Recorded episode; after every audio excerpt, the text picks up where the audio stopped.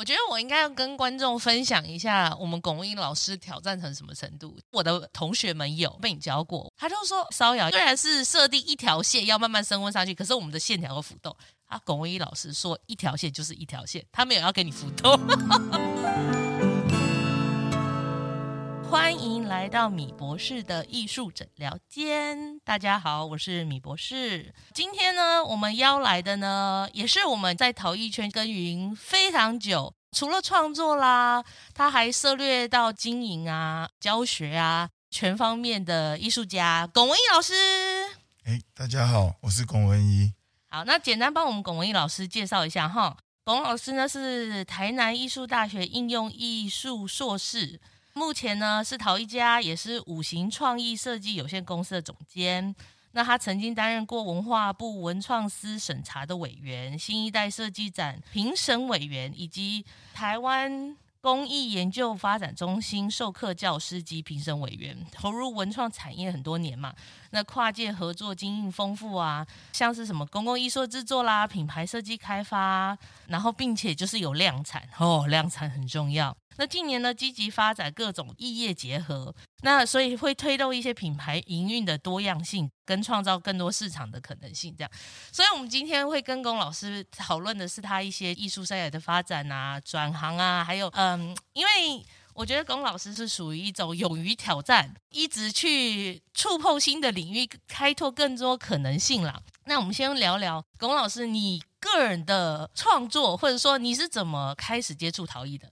嗯、呃，其实我接触陶艺应该是在高中的那个社团。那因为那时候高中生大概他有很多兴趣，那社团只是呃因为喜欢，然后持续的时间很短。那真正开始要投入在陶瓷当成自己的专业，是到研究所的时候才有这样的一个认知。认知哦，怎么说？呃，我我做陶这件事其实是有点在选择跟调整里面去进行的。我在念高中的时候，因为我是念技职学校，我是学机械铸造的，所以这跟很多的人的背景也不太一样。那我们那个年代还有所谓的联考制度的时候，如果你是技职学校，你大概就是要升二技啊、四技，那就是要靠什么技能检定啊、技能比赛这些东西，然后才比较有升学的这样子的一个机会。那我自己其实后来觉得制造业跟我想的不太一样，我想做设计，而不是想要做制造。哦，所以一开始就觉得入错行了。呃，应该是说，我我们那时候是因为联考的机制嘛，那你的分数或是你的成绩就只能到那边，所以你只能去念。所以我那时候念高工的原因，是因为第一个就是离家近，另外一个就是省钱，所以有这样的机制跟考量，才做这样的决定。所以到高三的时候，我对美术其实还蛮有兴趣的。那时候没有想说要走这个，只是纯粹兴趣的去学画。那学画的过程中，就是有相同喜好的同学，对于艺专，它应该算是美工相关、设计相关的最高学府了。现在的台艺大吗？对，就是现在的台艺大。那那时候的艺专，它就培养出很多业界的人才。那我们那时候其实还蛮喜欢那个电影特效的，那就会觉得说，哎，如果我们想要去做那种电影特效，那好像就只能去艺专才有机会有这样的一个可能性。这个、对。嗯所以那时候就有想到说，那不然可以试试看。那那时候因为我们技职学校的课程跟普通高中课程内容是不太一样的，所以你要跨这个领域去考试，还要再加考数科学科，你要额外再准备。对，所以那时候其实只是一个想法去试试看。那当然就没有考上。那完了之后，我就先去当了两年的兵。当完两年的兵回来的时候，因为刚好有半年的时间要考试，然后就想说再给自己半年的时间试试看。那就进补习班啊，然后开始补学科、数科，后来就让我考上了。那那时候就是艺专已经改制成学院的第一届，哦，所以我就是学院的第一届的学生。嗯，那进去的时候，其实我还是想走设计，我并没有想要走陶艺或是其他的美材，因为都在做一些瓶瓶罐罐的相关的。瓶瓶罐罐的年代，对对对。但是因为我们到了学校，发现到说其实不太一样，尤其是我们那时候张老师还在还在台艺的时候，嗯，那刘振洲老师他们表现出来的就跟我们当初的设定不太一样，认知不同，所以我们就是我去日间部又修了一个主修，等于是白天去上刘振洲老师陶瓷的主修课程，然后晚上回来我自己产品设计的课。那后来我就跟我的产品设计的老师有一些争执跟冲突，嗯因为我就会觉得说，为什么一定要用你认知的那样子的一个设计程序去教我们，然后也限制我们一定要这样子去做。那那时候产品设计老师他就觉得说我不太受教。相较之下，我就花在陶艺上面花比较多时间。所以他那个时候是可以让你夜间部跟日间部一起修，虽然你是夜间部进来，因为后来好像不太行。因为后来学制它有不一样，但是以前我们日夜间部是可以互相选的，嗯、所以那时候我们学习的一个氛围跟它的可能性也比较大。嗯，所以后来就因为选择跟调整，所以我就继续走日间部的路程。陶瓷了，然后后来到大四的时候，整个毕业主题啊，所有的部分都在陶瓷上。我觉得这就是选择出来，因为我其实当初并没有设定，也没有想到说自己会碰陶瓷。可是到后来因缘际会，就是还是继续在这个部分。那后来真的有兴趣，所以我想要再多学一点。念了研究所之后，找到我自己想发展的方向，才确定说我想做。陶瓷的专业这样子，那为什么是陶瓷？为什么不是其他的美材？应该是这样讲说，我们在学校的时候，因为工艺系的关系，所以你接触到的是很多各式各样的工艺材料。嗯，那对我来讲，我觉得陶瓷是最有挑战性的。嗯，我自己的学习背景出身，所以我知道那些制造程序，那这些制造程序都是可以去操控的。那唯独陶瓷，它是没有办法去操控的，它没有百分之百可以控制。它有太多的东西跟变数，所以你必须要花更多的时间。那就像你开场在讲的挑战的这件事情，所以它就让我觉得说，这个媒材它很有挑战性。嗯，而且人就是这样子，你越没有办法去征服它，你就越想要花时间在上面。我觉得我应该要跟观众分享一下，我们龚文英老师挑战成什么程度。我研究所的时候认识龚老师的，但是我没有被你教过，我也没有跟你太多合作过。但是我的同学们有，他就说：“哦，就是龚老师哦，他非常追求技术的卓越，因为烧窑要记录那个时辰，我们都这样烧嘛。比如说烧过温啊，赶快不要再加瓦斯了，就是让它慢慢烧上去。所以我们虽然是设定一条线要慢慢升温上去，可是我们的线条会浮动。”啊，龚文一老师说一条线就是一条线，他没有要给你浮动，所以你就知道说，哦，原来你是一个这么要求极致的人。呃，就是回到创作这件事来讲，这个媒材对我来讲就变成是，我一直想要去操控它。就像我的学习背景来讲，我觉得这些东西都是有办法是可以克服的，克服的，然后或是用什么样的方式，所以这会牵扯到说我做的东西也变得比较极致，因为。我觉得人的生活已经很复杂了，所以我自己回到创作这件事情上面，我就把很多感情的部分拿掉，机械啊、建筑这样子比较冰冷、比较硬的部分去做，我觉得也蛮有趣的啦。可是我到念研究所的时候，因为开始投入比较多时间在柴烧这件事情上面，嗯、我就做了很大的调整，我从操控变成顺服，我必须要去顺服。材料本身的一些限制，或是说有些东西你就应该让它试试看，它是不是有产生一些不同的变化跟可能性。这个是需要时间去做一些调整跟转换，但是。我在一开始我是那种很暴冲型的，然后甚至于会去跟老师有一些碰撞，在这中间才会有得到一些结果。那结果不见得是好的，嗯、可是因为这样子，我觉得才有很多的可能性跟成长的空间。对对对，没错。嗯，那你觉得研究所带给你最大的转变是什么？嗯、呃，像我去念南艺的时候，我我去修了造型所的一些课程，造型所的老师他。开宗明义就讲，嗯，这个就是很艺专，就是有很台艺的学生，因为你被分类了。因为我们在谈的都是技术面，比如说我是用什么烧成方式，我是用什么煤材，我烧几度，我上什么釉，用这样的角度去看的时候，造型所的老师会觉得说，这东西是技术的层面，这不是我要跟你谈的部分。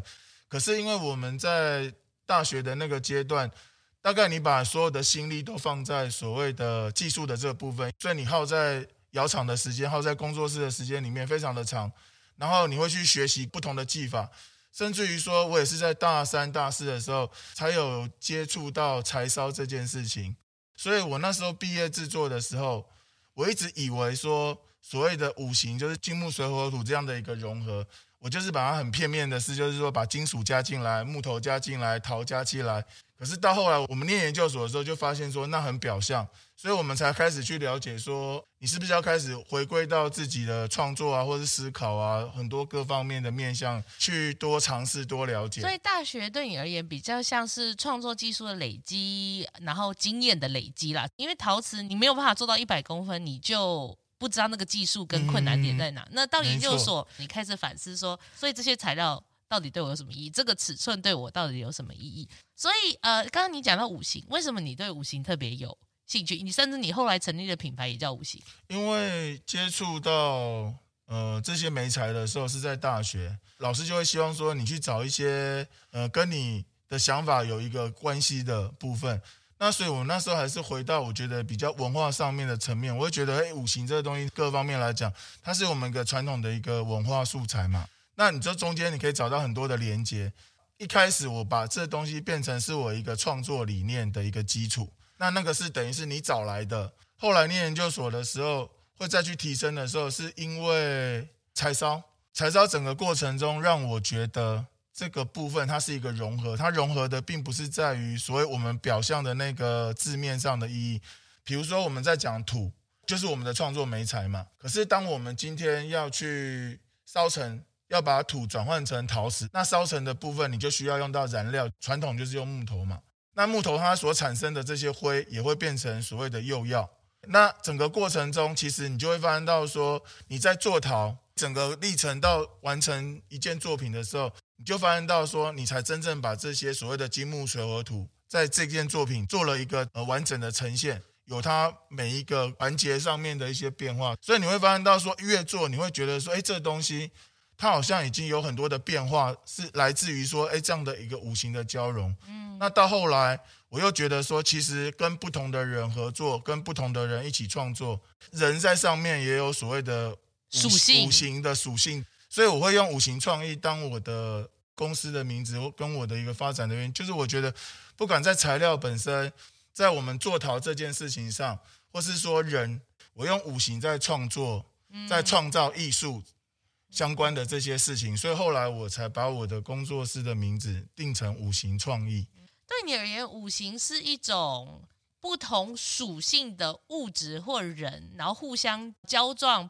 摩擦或者是产生的一些火花的结果。对对对，所以五行对我来讲，至少它有一定的影响啦，就是一直有这样的一个关键的要素在里面。嗯，那我个人好奇，对对，老师，你有算过命吗？他有跟你说过你是什么属性吗？我可能比较没有这么这么相信这个部分，但是我很能够清楚知道说，像算命这些，它其实就是一个统计学嘛。啊，是是。所以你要去了解一个人，或是你要去观察一个人，你还是可以从这些部分去，属性多少了解一下。就像人家常常把我贴上标签说啊。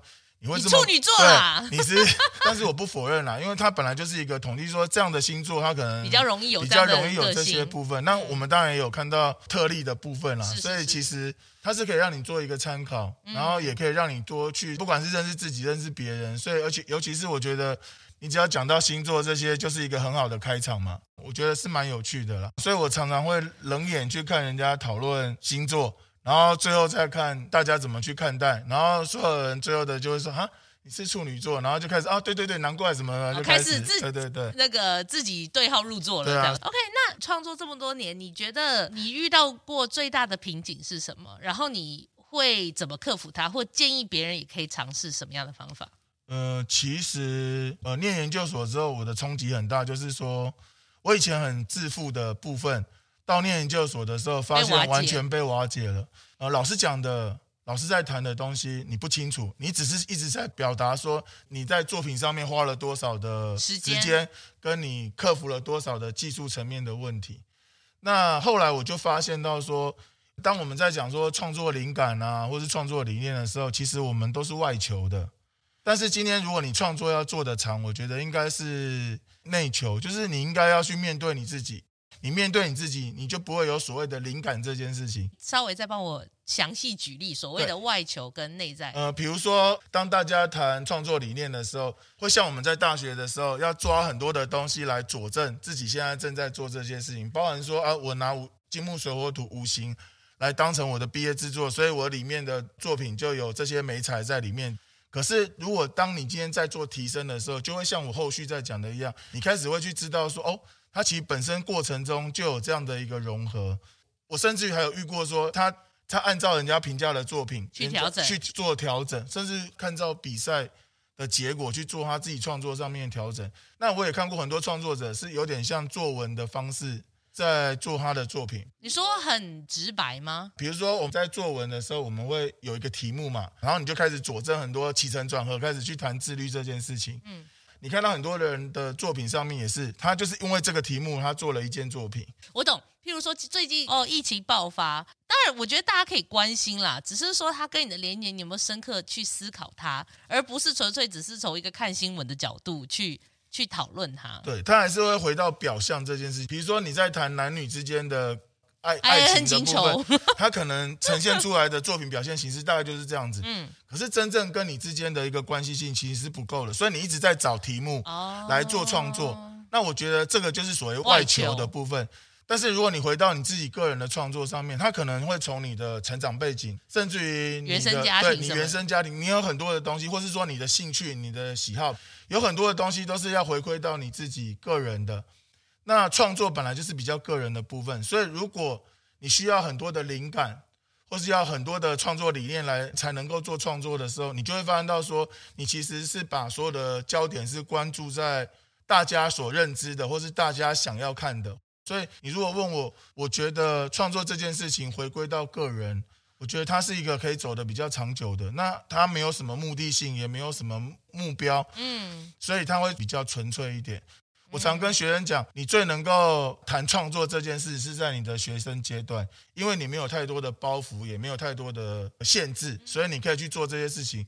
可是，一旦回归到比较现实的层面，你要考虑的部分就非常的多。嗯、所以，创作这件事情对我来讲，我觉得需要跟自己对话的，是一个内求的，嗯、而不是一个向外去寻找的。因为我觉得这个差别可能是在于说，当你看到别人被老师称赞，嗯、觉得他很好。你就会觉得说，OK，他有什么我可以参考的？因为你想要变成那样，但是那是外求的部分。对那个时候只是代表你没有去思考你自己，因为你自己跟他是不一样的。嗯、甚至有些学生可能会觉得说，我觉得一切都很好啊，我我觉得我没有什么想要探讨或者是表达的。我后来想想，我觉得应该是哦。他还不够自我对话，就是说，可能因为我们被很多外在的讯息干扰，所以我们并没有特别想要去谈他。对，因为我发现一件事情，就是说，你现在不管是学生，或是面对年轻的创作者，甚至于说已经资深的创作者，你在跟他谈创作的时候，他可以告诉你他不要什么，他不要什么，在生活上面，他也可以告诉你他不要什么。但是你如果问他说，那你要什么？他会告诉你他不知道。嗯，那就像吃东西这样，这个我不喜欢吃，那个我不喜欢吃，你很清楚。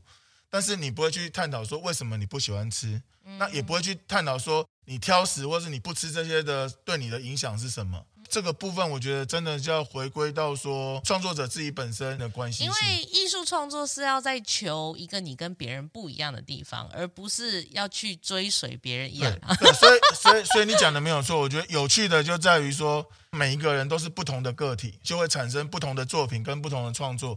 即便议题啊，或是表现形式一样，但是因为不同的人，他切入的点不一样，他所产生的结果就是不同的。可是很多人他只去看人家怎么去看待他的作品，他的？因为形式是最抓人眼球的嘛。可是回归到创作，那个都只是结果而已。对，所以你会发现到说，如果是走这样子的方式，他这件作品或许得到很多人的肯定，嗯，但是接下来问题就来了，他不知道怎么去做他下一件作品。就像我们在讲的，你你对你自己的作品满意吗？其实说真的，很多人他做一辈子，到他去世之前，他都在挑战跟在寻找一个他觉得所谓完美的部分。如果是你是面对自己的话，你是内求的话，你是你是会呈现这样的状况。所以到我现在，其实我比较不会这么去强调所谓的五行，因为它已经融融在我的工作上面、我的创作上面，甚至于创业这件事情上，我大概都把它变成是。比较没有一个形式了，而而是说，哎，那就是一个你会依循的一个标准了。嗯，对对对对。那比如说，我们刚刚讲的，应该要去找所谓你自己生命真的会关注的议题，有什么建议或方法可以试着看看有没有帮助的方式？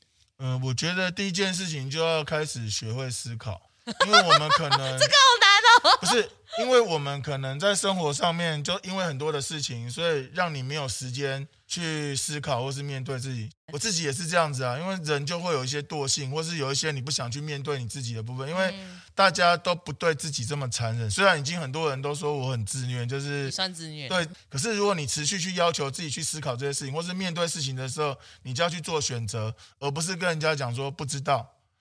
那我觉得这这就会对自己有很大的帮助了。所以，当他说不知道的时候，他更应该要反思：我为什么说不知道？其其实我觉得人怎么可能会不知道？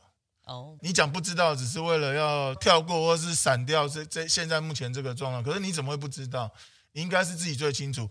你只是要不要很诚实的，或是很残忍的把这些问题拿出来去思考。所以我觉得。嗯思考这件事情是第一步啦，你才会有一些选择，或是才会有一些决定。因为我我后来发现，呃，我在学校教了十四年的书，然后虽然是兼任，但是我大概也看到很多的学生的状况。之前他们也会问我说：“你没有想要教职吗？”我说：“我我是三十一岁的时候，就是研究所毕业完之后，因为我母亲的生病的关系回来台北。”那那时候也为了让我母亲放心，说我并不是完全回来就是为了她这样子，所以我就去兼任。那时候的兼任大概一个一个月下来大概八千块，然后常被人家像念了研究所一个月领八千块钱。那那那个时候是因为选择上面，我就会希望说时间多一点。有自己的取舍啦，对。对，但是我也要有一个交代，说我我有工作这样。所以我后来那时候在在教书的时候，我从一门课到后来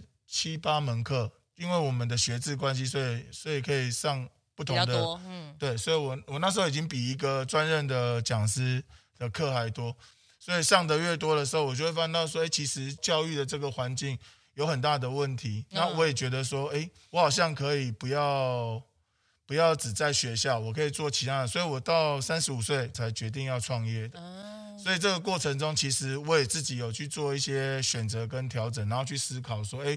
我现在到底要什么？所以，嗯，一是说要冷静下来思考别人给你的回馈，或者是说你自己要去思考这个问题是什么，而不是一直追逐于外在的刺激。对啊，没错。那比如说你在看学生的作品的时候，比最常给学生的建议是什么？我其实因为我去当老师，有一个最大的原因是在于说，人家说教学相长，嗯，我除了可以提供我的经验传承以外，跟不同的。想法以外，我其实也可以看到学生的想法，不会让自己一直呈现在一个自己的一个框架里面，舒适圈。所以，呃，我在经营自己，或是我在走我自己的创作的路路子上面，其实我是比较策略性的，就是我是一个比较会从实物里面，会从策略里面去思考，说我应该下一步要怎么去做，因为必须要去做调整。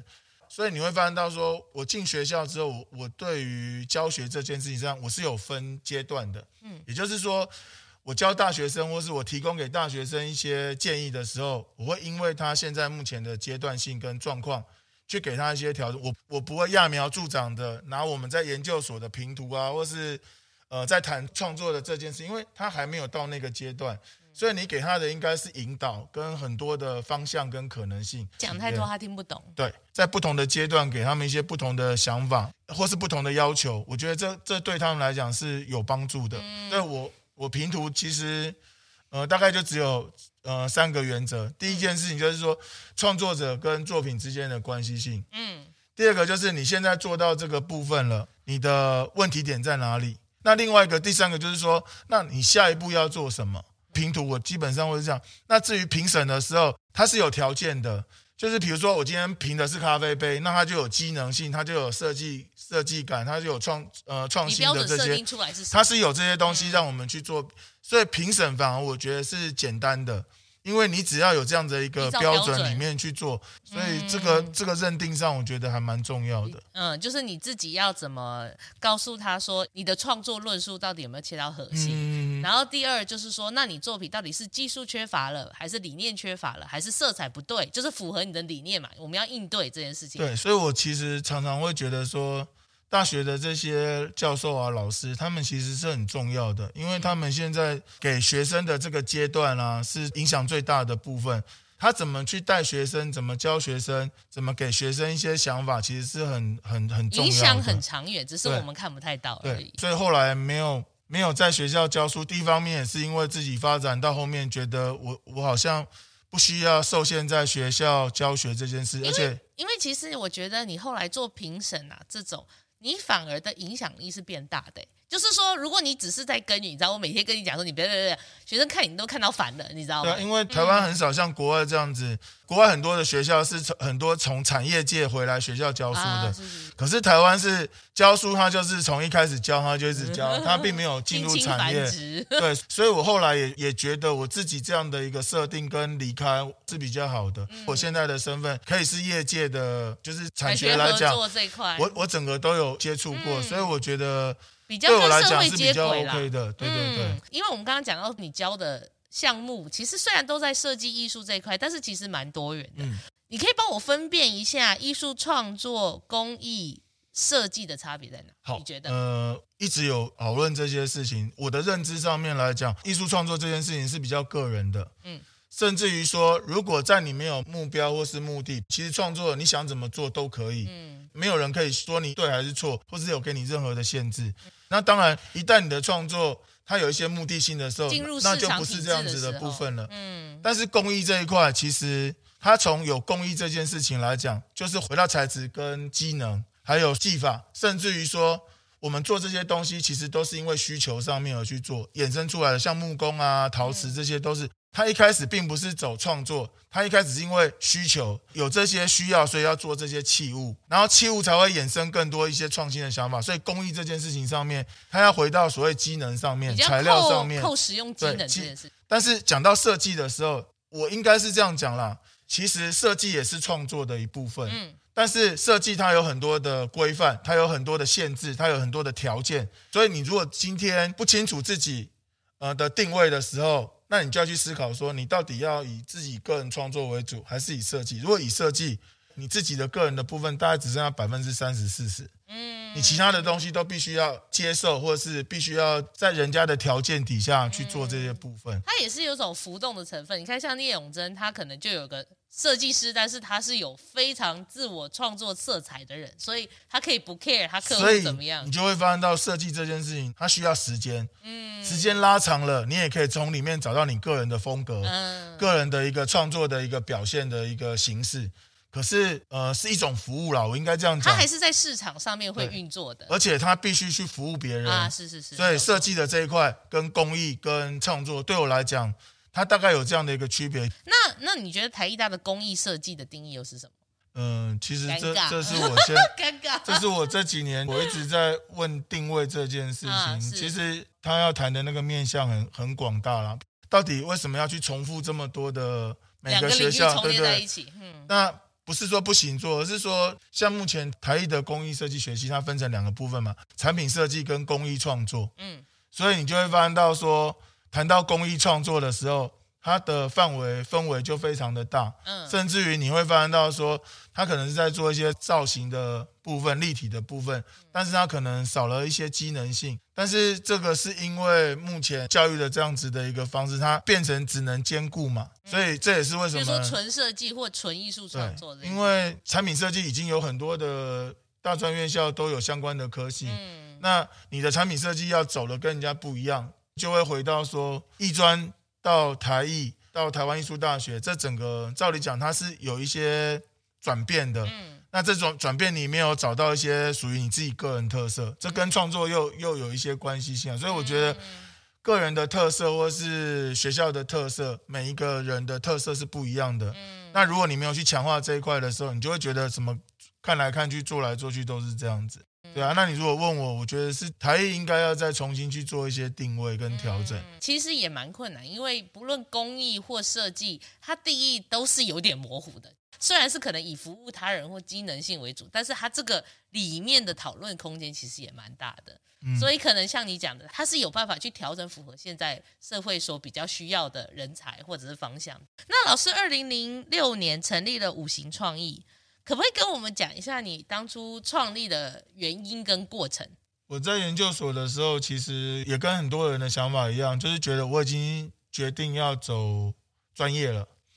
那我我当然就是成立工作室啊，然后开始做自己的创作，作嗯、大概的想法都是一样。可是那时候我已经有意识跟观察到一件事情，就是说我们可能不能再自己一个人这样子孤军奋战了。我的设定上面我要成立工作室，但是我的想法上面就是我不要成立我个人工作室。你要打团体战，因为我在研究所的时候，我也发现到说，其实有很多的交流了。然后我也看到很多人就是。他的限制就在于他是一个人，然后那时候我们也会去思考说，我们的前辈、我们的老师，大概那个时候的年纪就跟我现在差不多，大概五十几岁。那时候当然我们有经历过台湾陶艺发展蓬勃的那个阶段，可是你会发现到说，那这些老师他才四十几岁、五十几岁，我们要跟他竞争十年、二十年，我们怎么跟他竞争？因为他现在已经占有整个市场跟台湾的整个一个优势了。嗯。那就像你讲的没有错，就是要打团体战。我可以以团队的方式去经营一个工作室，但是那时候只有想法。嗯。那后来因为我我母亲生病，然后我也刚好研究所的学业结束了，在兼任的阶段，直到说有一个方向，就是我想要试试看。那我到底要找谁来跟我合作，跟一起一起努力创业？那我就想到说，因为我从回来到我到创业的时候，大概已经有四五年的时间。我已经从大一的学生带到大四了，所以我一开始创业的时候，我找的都是台艺的学生，那还有就是台北教育大学的一个学，因为我那时候也在那边兼任，我找了四个五个学弟妹跟学生，我们就一起问他们有没有兴趣创业，我就开始去创业了。嗯，一开始我是先成立了工作室，那要养这么多的人，最快的方式就不是在做生产比较陶瓷工艺的作品。那我就开始从公共艺术的的方向去做，所以我就开始花很多的时间开始去竞图啊，去做公共艺术。运气蛮好的，就是因为公共艺术的部分真的就累积一些比较专知名度。对，那大概四年到五年的时间，就是呈现一个很疯狂的状态，在彼岸接案，然后做案子。那你就会发现到说，公共艺术的环境就是从只是纯粹艺术创作者的一个竞争，到它变成是一个好像公共工程的方式，就是大家都能进来。大饼分食掉的时候，你的压力就会越来越，然后呃限制也越来越多，要求也越来越多。你就会发现到说，其实已经开始在耗损你的团队。然后我就我就在讲说，当你遇到阶段性不同，或是遇到不同问题的时候，你就要开始去做一些思考、选择跟调整。所以后来我就觉得，哎，我可能要开始为我们接下来的发展做一些布局了。所以我一路下来，其实都是因为不同阶段或是大环境的改变去做的一些调整。这个调整下来，才会呈现我们现在五行创意的一个多元性。其实我一开始对于做品牌这件事情，就很像很多的人的想法是一样。弄个 logo 啊，弄个名字，然后以后所有的东西都打这个 logo 跟这个名，就是在做品牌了。可是事实上不是这样子，这品牌你要谈很多你自己本身的一个经历，甚至于故事。所以后来到很多的演讲的时候，我就会去跟人家谈说，我为什么去设立这个工作室。那我的想法是什么？我的目标是什么？我希望能够做到什么？那当然，这些东西都会一直随着我们的营运在做调整跟改变。嗯，可是那个主轴跟方向是确定的，就是说我希望以团队的方式去做这样的部分。那刘老师有问过我一个问题，就是说，温怡啊，你为什么不是用你的名字？你是用一个五行创意来当你的名字？那时候我就跟他讲说，老师，如果大家都买我的单，当我今天。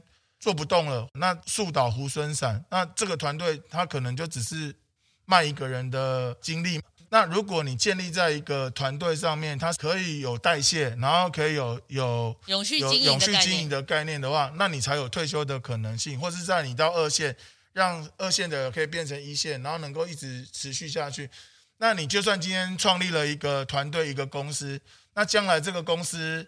养你也不为过嘛，嗯，那当然这些都是理想值啦。可是对我来讲，它就是一个目标嘛。那我觉得这几年下来，我还是觉得我我我设定的这个部分是对的啦。就是说我我我真的也帮台湾的整个陶艺培养了蛮多的，打下蛮大的基础哎。培养的人大概有二三十个人了吧，哦、然后也大概有一半以上都还在业界，或是说自己在创业了。嗯，那我觉得这个还蛮重要。我在学校教四年的书，不如我在公司要求他半年一年，他可以学得更多更完整。虽然说这中间也因为人情的关系，很多的关系，我教了十几年，所以那时候他们都讲说，教那么久，为什么没打算就走学术嘞？我说啊，因为我从一开始的设定就就不是这样，就不是这样子。嗯、所以以前我常会讲说，你如果今天有照顾十个人的能力，你就应该出来做照顾十个人力的工作。而不是说哦，大家都要做一样同酬同工的事情，因为你的能力本来就不一样嘛。所以我做五行创意，他们很多人在讲我的时候，都讲我太柏拉图了，太理想化了。可是我的想法是，你的目的设定好了，你能做多少，那就尽你最大的努力。但是，就是你还是要有理想，你才能去执行啊。即便它可能是一个很不容易达到的状态。所以你打你讲品牌这件事情，如果你一个产业。一个企业、一个公司、一个团队，它没有一个主轴，或是一个你的目标，或是一个所谓的理想。我把它设定一百分，那我做不到，我至少还有八十分、七十分。可是如果我只设定六十分及格，那我可能。能够得到的最多就是六十分，嗯、那常常往往的是打折扣完之后你就剩四十分、三十分了。这个其实都可以贯通了。那在品牌经营上面，如果不是只是要打个 logo，我就称之为品牌。那老师，你会给想要经营品牌的这些人什么建议？就像说，我常跟我的学生讲，对啊，你现在弄工作室，然后开始做作品，接下来就要。怎么去推销你自己的作品？嗯，那如果没有人推销，你就要自己去推销。所以你你整个在做这些事情的时候，其实你会你很容易就在这些繁琐的事情中失焦了。嗯，所以你还是要回过头来说，那你这个 logo 这个品牌的背后，你已经有一个什么样的目标？一个比较长远的，或是你希望的部分。所以你做的事情都会往这个方向。对，那这个部分里面还要牵扯到说跟别人。所以以前我常说。我们台湾的学生都是那种埋头苦干型的，嗯，可是他们很少说我去多了解一下现在目前的环境，做市场调查。对啊，我我我常讲，你今天要开一家店，比如说你要开鸡排店，你要开在哪里？那周遭会有其他的同行同业的一些影响或是竞争，那你的特色跟你的特点在哪里？嗯，那你如果只想到说，哦，我就是要弄工作室，开始做自己的作品，然后打个 logo，做自己的品牌。那你就会永远只是在这个上面打转，做任何的事情都会都会变成是没有那样子的效益，对对对，所以这个蛮重要。所以走得远，了解自己的特色跟特点，还有你自己的呃长短处、劣势的这样，跟发挥你的优点。对，我觉得这个还蛮重要的。嗯，所以其实是说。先了解自我定位了，到底你是属于艺术创作款的？嗯、那二是说，我做品牌经营，我想要吃更多饼，我也有能力打团体战，我也有办法把我的特色拉得更广，让市场有更多人可以接受，这是不一样的。对，人永远是最麻烦的事情，所以呃，看自己的属性，然后看你想要走哪一块比较适合你。呃，我当然不是说。所有的人都要以团队的方式去经营，是。但是当你今天是个人的时候，你要做到的一件事就是合作。你要外外界跟其他的人寻求一些合作的关系，那可以弥补你自己个人的一个限制。你要把你自己的可能性跟广度打开来，因为合作也是。让你自己可以继续延续，然后可以再有发展的很好的的机会，去让你自己调整到可以跟人家有一些互动，或是可以一起合作的一个机会跟可能性。嗯，那如果创作是很个人的，你也要能接受，你最后的发展也是很个人的，嗯、对啊，就会变成是这样子。那你觉得像你跟这么多厂商、品牌或者是人合作，你觉得合作的精髓是什么？或者说他需要注意的点，你才能长久合作？呃，我觉得最大的重点就是共享。如果你有共享的概念，概念，你才有合作的机会。如果你今天只想到我在这个合作里面可以获得到多少，那最后面大家就会在利益的多少里面去分去分去分。那到后面就会变成是说，当你觉得我设定我我可以我应该要拿多少，但是我拿不到的时候，这个合作关系可能就会被影响或是终终止了。就是人家讲的。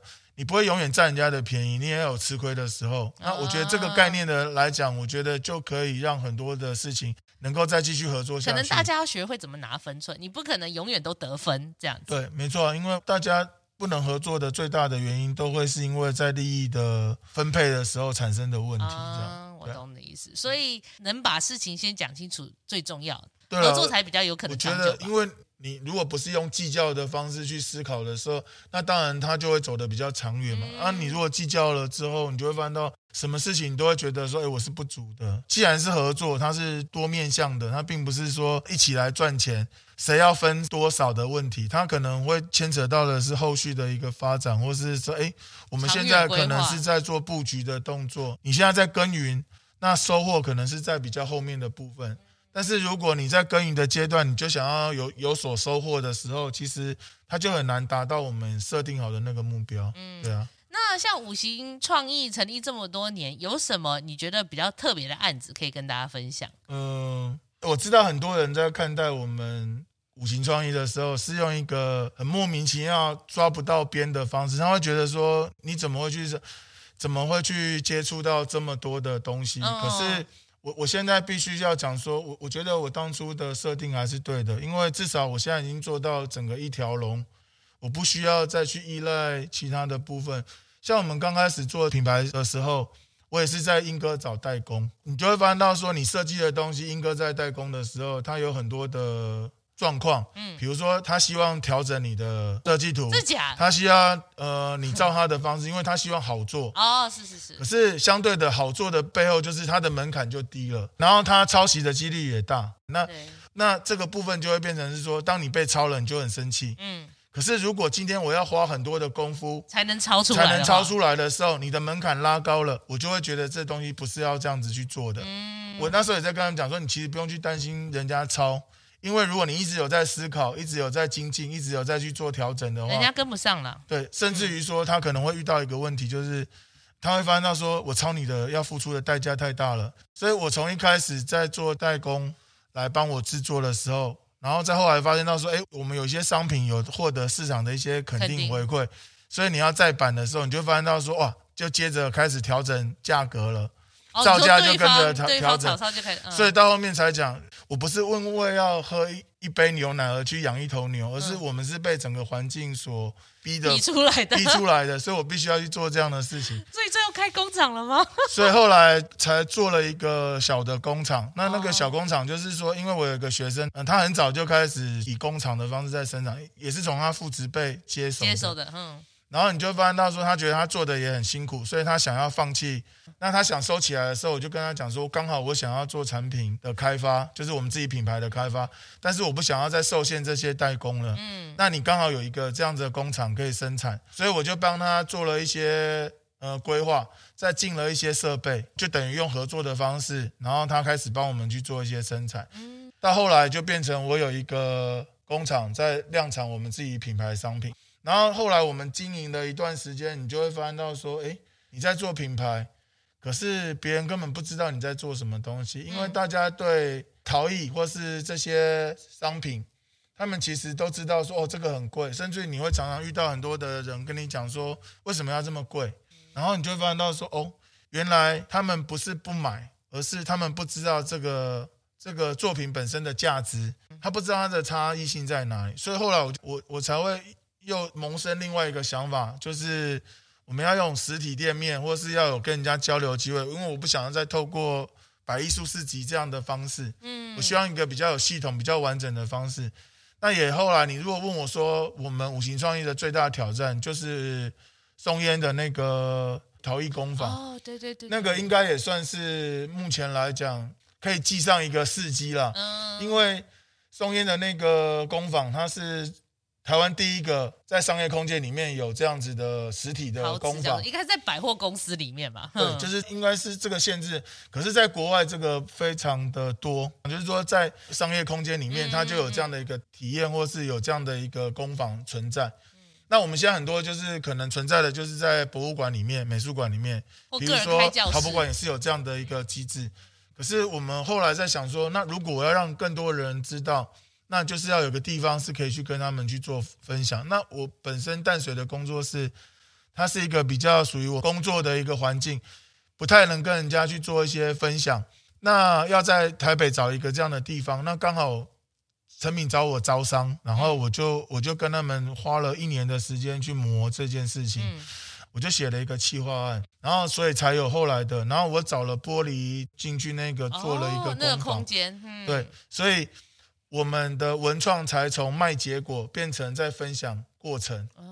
就是我我可以比较厚脸皮的讲说，体验经济是从我们在松烟这样的分享，所以这个比较被大家广为。对，这个延烧到大陆，也延烧到这几年，你会发现到所有的工作室都在做课程。嗯，那真的在做课程这件事情，是我们从松烟这边去把它繁殖出来的。嗯、那因为大家才会去把它当成一个商业模式。那我们在松烟做教学的这件事情，我们不在教育，而在推广。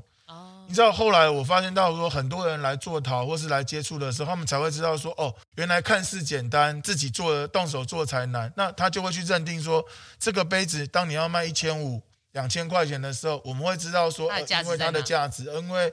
它真的还蛮难的，而且我们把所有的过程都在百货公司里面让你看得到，就不像以前说你在上完课，他拿到英哥的工厂代烧完之后再来交付交付给你，你可以在那边看到整个过程，包含金工、包含玻璃、包含木工、包含我们陶瓷，都可以在那个地方。当然，这个这个想法，反正有商机的东西，只要时间一长了，就会有很大量的投入嘛。嗯，就跟当初公共艺术一样嘛，当大家投入的时候，它会开始有一些内耗。嗯，所以你就要开始去做一些改变。所以从松烟的那个陶瓷工坊开始，我们就把我们的交流跟推广这一块跟人家有一些互动产生。那到后来我们做一间空间的时候，已经在在从体验的部分在谈呃生活实验了，因为我们都会讲工艺啊、艺术生活化、生活艺术化这样子。嗯，然后你会去谈说，哎。那我们怎么去在生活里面去谈美学这件事情？很多人他是因为不知道怎么做，他并不是不能接受这样的部分，所以我们做了那个空间的最大目的，就是希望说，可以透过在这个空间，艺术家或是创作者、工艺家可以跟消费者做一些交流互动。它是另一个再升华一点的层次，对，就是等于是在做所谓的生活实验。我们提供一个空间让你去做演练，已经不是在做教育推广这一块了。生活美学。对，所以我们会有一个艺廊，会有一个厨房，会有一个会所。那会所的目的就是做交流啊、课程啊。我们现在目前课程也从陶瓷变成比较多元的媒材，嗯，还是回到工艺的这个范畴跟艺术的这个范畴下去做。那现在有一些设计师加入，就是说他把他一些设计的想法也在这边做一些推广啊，做一些分享这样子。嗯，所以。这大概是我们整个五行创意的整个发展上面，它其实是有很多阶段性这样子，随着目前的局势或是目前现况去做调整跟改变的。那我比较好奇的是说，呃，不论你是成立松烟成品的那个陶艺教室，或是说在行天宫附近的一间这个分享空间，嗯、呃，你觉得两个空间在进驻上，或者说当初在空间规划上，分别有什么不一样的困难点？应该是这样讲，就是说我有一些想法，它已经是存在的，只是不知道该怎么去做。可能就刚好有个机会，或是刚好时间点到了，我们就可以去做这样的发展。那松烟是因为这样的方式，就是有这样的机缘起来的。那我们那时候在做松烟的这个工坊的时候，其实最大的问题就是因为没有人做过，在台湾因为没有人做过，所以它的接受度。比较低，但是陈敏也知道这样的东西很冒险，可是他至少他是一个敢去尝试的的企业，所以我们才有这样的契机开始去做发展。我们刚开始的时候有观光客，有大陆，有香港，然后还有我们台湾自己的，所以我们的客源是多的。他只是需要时间。那我们跟陈敏合作也是利用他的招牌跟他的品牌去帮我们做这样的一个合作跟推广，所以我觉得那个效益是出来的。所以一开始大概你都需要三个月到半年的时间去发酵、去经营，甚至去打基础。松烟到了一个极限之后，你也要知道在什么时候要喊停，嗯，跟要再做调整跟转变。我我必须说啊，当然也跟因为疫情有关系，因为我们需要的就是客人嘛。那客人不来的时候，你想要做推广，你也没有对象，没有人啊，对啊。所以大概也不会再有那种二十几个、三十几个人这样子的一个一个氛围，所以你就开始要走的比较以小的方式、小空间做推广，所以才会有一间这样的一个空间在形成起来。那我也希望说，哎，当大家都在普遍能接受体验经济的时候，我们应该把这个再提升一个阶段。那提升出来的时候，就会希望说陶瓷能够结合回来生活。嗯，就像你这些生活陶、实用陶。它必须要有人教他们怎么去用，怎么去做或鉴赏。对，那我们之前有看过相关的例子，就是它大概就是以日本的陶艺家为主去做经营的，可是我就没有看到有人特别去。对于台湾的一些陶艺家，或是一些在做实用陶，然后常常跑艺术市集的这些年轻的艺术家，嗯、给他们提供一些平平台跟交流的机会，嗯、所以后来才会有一间这样子的部分，也是希望补足这一块。媒材上面也没有限制是陶瓷，嗯、所以就开始回到生活面更多元了。对，嗯、只要在空间上面可以可以允许的允许的，我们就去做这样的部分。那其实这样的话，在这个空间里，反而你自己搞不好也学到很多，因为不同的人，然后带入不同的素材来跟你。是啊，他们很多人都问我说：“你为什么会有这些想法？”我就跟他讲说：“这些就是从实际的演练跟经营里面得出来的结果。”所以我们在松烟的时候，其实我们会去统计什么年龄层买这样的这个用品，他是男生，他是女生，我们也会去看说这个课程是什么年纪的人会来做，然后这样。那这些统计就会造成我们后面怎么去做调整。所以其实我很多的东西是真的在实验上。所以他们那时候在讲说创作，我说创作就是很简单，你失败很多了，或是你做很多了，你就会有累积，那你就会知道说你接下来要怎么去修正跟调整。对对对。那问最后一个问题好了，我如果想要走创作或者想要走创业，你觉得你能给他最宝贵的意见是什么？我现在通常都会问人家原因啊，创作当然是很个人的，可是如果你今天的创作你是有目的性的，就像我讲的一样，你希望最后他他他成为你的专业，甚至你可以赖以为生的，那你就要去接受市场，那你就要了解这个台湾的整个现在发展的状况。我觉得现在很多的创作者或是很多的学生，他其实是因为不了解整个环境生态。他只知道他自己想做的，跟他只是 focus 在一个他看到人家觉得怎么样，可是他没有去思考说这个部分。因为学校只是培育一个单位，呃、我就是培育你这个人，可是他没有办法把你直接带入市场或把你定位在市场。因为这样子，所以学生现在也很被动的。你给他什么，他才接受什么。你必须要自己去找到发展的方向，所以你要去思考，你要去想，你甚至于会去做一些比较。我常跟学生开玩笑讲说，除非你的父母亲他的经济能力、经济条件非常的好，他可以给你这么多的资源，否则你最后还是会遇到一样的问题。我之前有遇到过学生的家长来问我说：“老师，你觉得我我们家小朋友要创业，你觉得我应该不要支持他？”到后面我会发现到我我不应该这样子去，就是给人家这样的建议，建议我就会跟他讲说，我觉得你要三思，因为你往往到后面你会发现到说，这个父母亲他给小孩子的资源跟协助，他会变成是他一个最大的问题。为什么？因为他得到的太容易了，他如果做不下去，他就是放弃。可是他并不知道说他到底是哪里有问题，哪里做错。所以我常跟学员讲说，回到你自己为什么要做这些事情？比如说你为什么要做创作？为什么要创业？很多的学生现在创业的原因，是因为他不想要去找工作，或是他找不到工作。如果你要问我说，给这些学生，我觉得他们应该给自己两年到三年的工作时间，就是去工作，看看这个去思考这个是不是真的是他如他所设定的这样。如果你贸然的去做创业这件事情，你大概百分之八十会铩羽而归了。我之前在文化部做那个圆梦计划的委员的时候，我也是发现这件事情。你知道圆梦计划的那个存活率大概不到三成，真的假的？对，它整个下来之后，你就会发现到说，当他把政府或是文化部给你的钱烧完的时候，他其实很多烧完了，他就他就结束了。嗯，因为他根本没有想到说他要利用这些。对啊，对，所以我觉得这是一个很大的问题啊。我觉得老师讲到这个，让我有个感想。我觉得金钱这件事情哦，是祝福也是诅咒。对你常常会讲到说啊，我没钱，所以我不能做什么。可是当你有钱，你也做不了。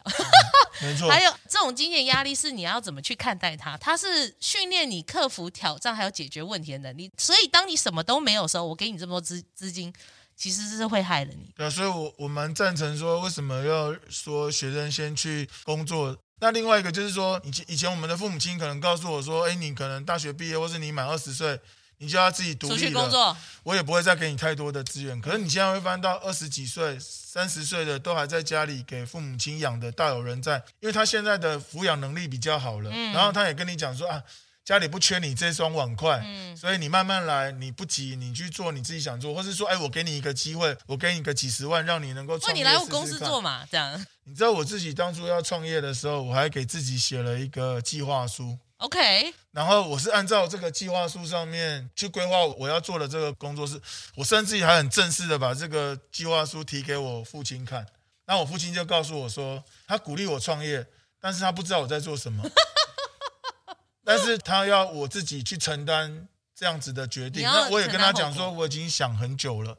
那甚至于我也去说服我我太太，因为那时候我老婆刚怀孕的时候，我要创业的时候，她就很反对。她说：“你为什么要在这个节骨眼做这件事情？”嗯、那我就跟她讲说：“因为如果我现在不去做这件事情，我可能再过几年我就没有这样子的体力跟热情、热情，或是说斗志要去做这件事情。我觉得这个时间点不是很好，但是。”好像逼着我必须要去做这件事情，但是至少我做得出来。可是我现在我很拼的原因，是因为我母亲了。我我觉得我母亲的过世给我一个很大的动力，很大的动力。因为我母亲她就是那种很传统的妇女，她的想法就是说我努力工作，我把该做的事情做好，等六十岁我就退休，我就可以完成我想要做的所有的事情。嗯，但是很抱歉。他到五十八岁的时候就离癌，然后他就很辛苦的撑了两年的时间，然后过世。所以后来我就会反思说，哇，原来你如果把很多事情都在想说，我接下来要怎么做，要怎么做，那不见得你真的有这样的事。所以我对于时效这件事情，我时间这件事情，我就觉得给我很大的震撼。所以我后来就决定冒险要试试看。那我老婆就跟我讲说，我我我没办法支持你，但是她不会反对我，她也不会扯我后腿，她只能让我试试看这样子。那我父亲他也是觉得说，他他比较保守的立场，不是乐观其成，但是他他尊重我，给予祝福，因为他也想说，你也三十几岁，也也不听我的啦，呃、我我我限制你也没有用。像我父亲，他就对我做逃这件事情，他也不以为然，所以那时候他很担心，说我我会不会做逃饿死。就是应该说，所有人都担心，对，是。可是后来他慢慢他能够知道说，哎，你好像也做出你自己想做的，然后照你的步骤，所以他那时候就跟我讲说，你写的这个计划书，你自己有按照这个步骤这样子的流程下去做，你不能很匆忙、很草率的就去设定一个目标，你应该是设定好一个目标，你就要开始去想，那我要怎么做下去做执行。然后不断的思考，不断的去调整，我觉得才会有可能达到你自己理想的那个状态。一直精进，这些都是必要的，对啊。嗯，这这就已经偏离掉我们所谓创作。所以你如果问我，我觉得对我来讲，创作这件事情现在反而是单纯的。在我这五十岁这个这个阶段的时候，然后你如果要问我，我觉得我现在对于创作上面。没有太大的问题，只要给我时间，我可以去做。你最缺的就是时间了。对，但是因为要把时间分散在经营啊，在生存这件事。嗯、以前我们讲说我们在营运啊，我们在经营管理，现在不能这样讲，现在是我们在撑，撑下去才有很多的可能性。哦、因为现在的阶段已经没有所谓的怎么去做发展了。像我，我现在在经营进口的这些，所以原料什么的，对，所以其实。我觉得我自己个人的整个发展上面，或是我我在营运上面，其实我的重点会摆在需求。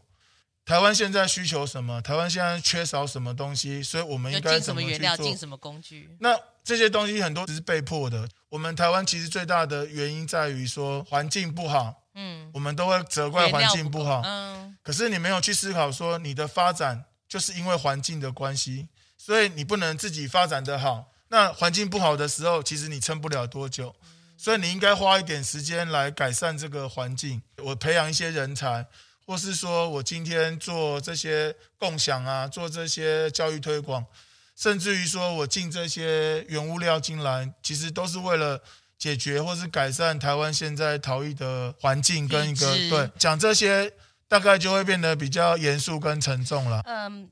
当然，那个比较严肃。可是我是觉得出社会第一件事情就是所谓适应力，所谓的弹性。很多学生毕业之后都会觉得不知道为什么觉得自己很厉害，就出去你就会发现大有厉害的人。可是你要怎么去调试？怎么去调整你的自尊心？怎么去调整你的反应？怎么去调整你还在学习的一个状态？我觉得很多学生搞不清楚。而且眼界这件事情很重要。就算你今天在台湾。你也要把你的圈子打开来，就是你要去关注到别人在做什么。我们现在要面对我们的前辈跟师长。然后你要面对后面，还在追赶，然后时代还在改变。这些人他还不见得把你当一回事，嗯、他不知道怎么去尊重他前面的这些先进的人。嗯、可是我们必须要尊重我们前面的人，然后我们还要给下面的人机会。那人家还不理我们，所以我们你谁呀、啊？你我们这个阶段才是最辛苦的。夹心饼干。但是他们现在其实如果能够做一些心理建设跟调整，我觉得他们大有可为，因为比我们当初的限制。来的少，少很多，可能性更更多更大。就像我讲的一样，现在是你愿意提供资源，或是分享，或是你你想要把你的经验做一些传承的时候，嗯、还没有人愿意来找接这个，对，因为快很准，大家都要求速度，嗯、所以他忘记了说他应该要停下来稍微想一下，甚至于，呃，之前有学生在问我说，对于比赛这件事情，我说、嗯、现在的学生是为了比赛而比赛。哦甚至于他会先去打听说，大概这个比赛的方向是哪一些委员他们喜欢什么样的作品，哦、好精明哦。然后最不怎么样的作品，他反而是最拉上去，拉上去，他反而拿到名次。所以你真的会讲说比赛很重要吗？我觉得比赛的那个结果是一种肯定，可是你自己本身的心理建设跟你自己。的想法不是很成熟的时候，嗯、它会变成是一个很大的阻碍，很吊诡。对，就像我平信一代的时候，嗯、那些拿到金奖银奖的人，他是不是真的接下来在设计公司就就是发展的很顺遂？其实没有，那个原因就在于说他当时的那个肯定束缚了他。我澳洲的老师也曾经跟我讲，他说：“Well，你知道，年轻的艺术家得名之后，夭折的也快。”对，所以因为有比赛，你会去关注其他的人。那对创作者来讲是好的，他创创造了一种社区感，这样对。可是如果你你把竞赛当成 ATM，那你就会发现到说你已经不再创作了。它只是一个职业啦，对，嗯。而且你要创造新的可能性也低嘛。可是我现在发现很多的学生，当他离开学校，当他没有老师的一些指导跟肯定的时候，嗯、你会发现到他下一步他不知道要做什么。那老师也没有去思考到说。他在学校的阶段，他应该先给学生一些基础的建设，让他们至少是一个比较健康、比较 OK 的状态，去面对他们接下来要做的部分。这个就是现在台湾很吊诡的地方。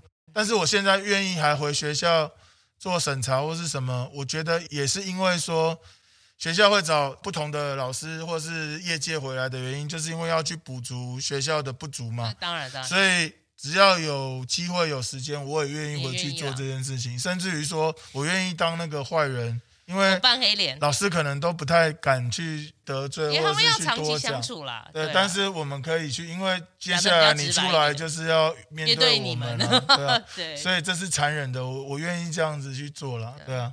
那我们今天就感谢我们巩文义老师跟我们分享他各方面的经验，然后还有给予我们学生或后辈很多很多的。